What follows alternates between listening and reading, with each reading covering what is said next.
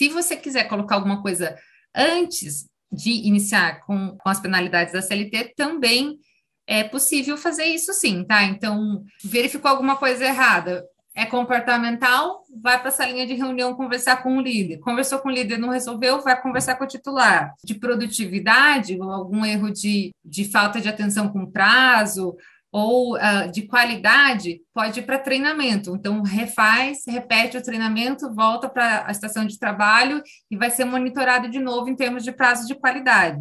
A única distinção é separar o comportamental com a, a parte de produtividade e qualidade.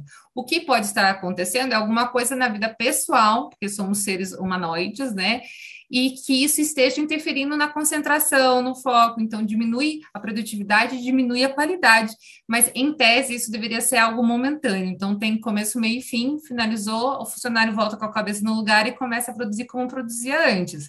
A questão é, se não monitora, não tem como saber.